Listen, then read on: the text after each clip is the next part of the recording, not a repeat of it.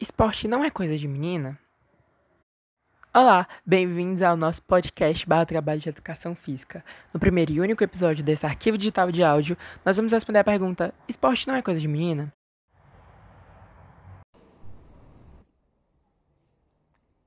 Inicialmente, é necessário discutir o que é gênero. De acordo com a filósofa existencialista e feminista Simone de Beauvoir, ninguém nasce mulher, torna-se mulher, ou seja, o sexo é um fator biológico, mas o gênero diz respeito a todas as características que a sociedade impõe no indivíduo, sendo inevitável a construção de estereótipos e, por conseguinte, o aumento da desigualdade social, limitando e restringindo a participação na sociedade. E esse pensamento não é ausente no esporte. Isso é facilmente observado ao evidenciar que a atuação feminina era proibida na Grécia Antiga até o Brasil de 1983, quando a lei que proibia a prática do esporte com mulheres foi revogada, que afirmava que não era condizente com a sua natureza física. Apesar da quebra de paradigmas e a inserção da mulher nos esportes, as disparidades são nítidas quando o salário e o reconhecimento é inferior aos dos homens, e não só os esportes profissionais. A realização de exercícios físicos também é menor entre as mulheres do que entre os homens. O machismo presente nos esportes fazem com que as mulheres não sejam levadas a sério. Hoje não é a mesma desigualdade como antes, mas mesmo assim existe um preconceito em relação às mulheres praticarem os esportes. Felizmente, as mulheres estão ganhando cada vez mais espaço no mundo esportivo. Mas há muitos obstáculos, como por exemplo o futebol masculino, que é muito mais valorizado do que o feminino, sendo que ambos jogam bem. E muitas pessoas acham que assistir ao futebol feminino é uma perca de tempo, ou seja, elas são as mais excluídas.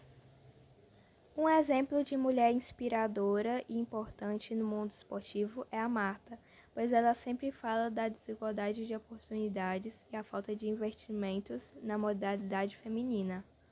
Pois há uma desigualdade de valores, pois as atletas não recebem o um justo, como por exemplo Neymar, que recebe muito mais que a Marta, ou seja, as diferenças são muito nítidas.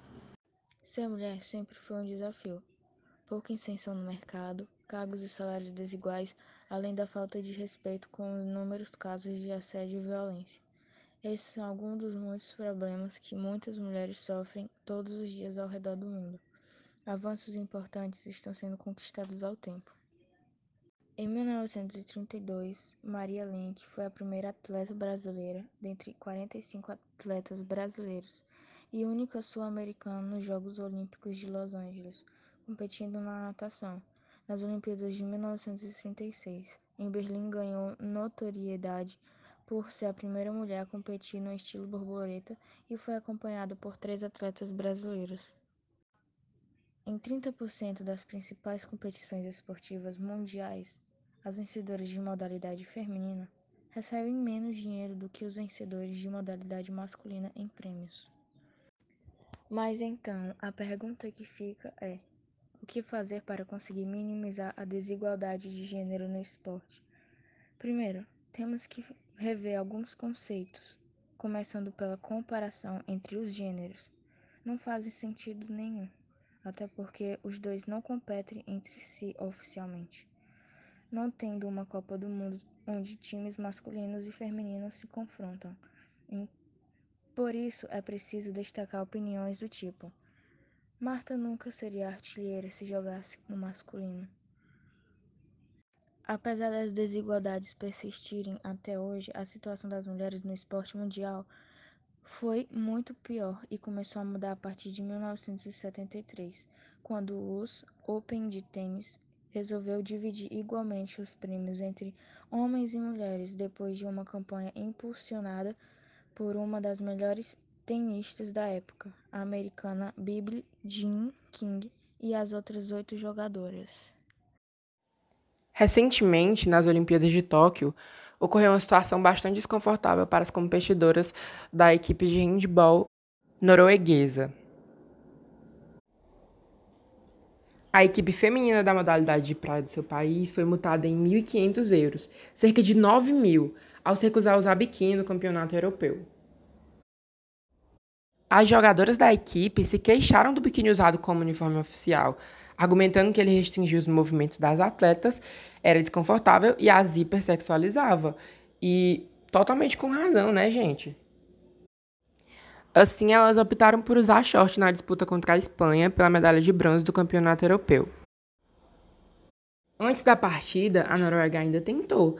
É, entrou em contato com a Federação Internacional de Handball e pediu permissão para suas jogadoras usarem uma roupa alternativa ao biquíni, mas o pedido foi recusado e a federação avisou ao país que a mudança configurava uma violação às regras de competição e assim era possível de punição. Assim, quando o time optou por usar shorts durante o jogo, foi multado no equivalente a 150 euros por jogadora.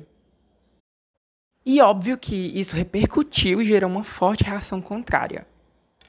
Todo mundo, inclusive eu, questionamos o fato de os jogadores dos times de homens poderem usar regatas largas e compridas e shorts que vão até o joelho, quando o mesmo direito é negado às mulheres, gente. Totalmente sem noção. Essas regras estão ultrapassadas. Até porque a gente está em 2021, não nos tempos das cavernas. E quem concorda comigo é a cantora Pink, que se ofereceu inclusive para pagar a multa. Infelizmente, o sexismo no esporte ainda é muito recorrente e é um dos fatores que explica por que tantas atletas brilhantes abandonam suas modalidades. A questão não é nem o short, a questão é que mesmo em 2021 as mulheres ainda têm que ouvir o que podem ou não podem investir, porque os corpos das mulheres ainda são vistos como objetos para o proveito dos homens, como se eles tivessem direito de comentar, de exigir e de decidir. Enfim, gente, isso é muito revoltante. Mas vamos para o final de todo esse rolê, a declaração da Federação Norueguesa de Handball. Vamos continuar a lutar juntos para mudar as regras do vestuário, para que os atletas possam jogar com as roupas com quais se sentem confortáveis. E vamos ficar aqui na torcida para que eles consigam, porque, convenhamos, isso é muito cringe.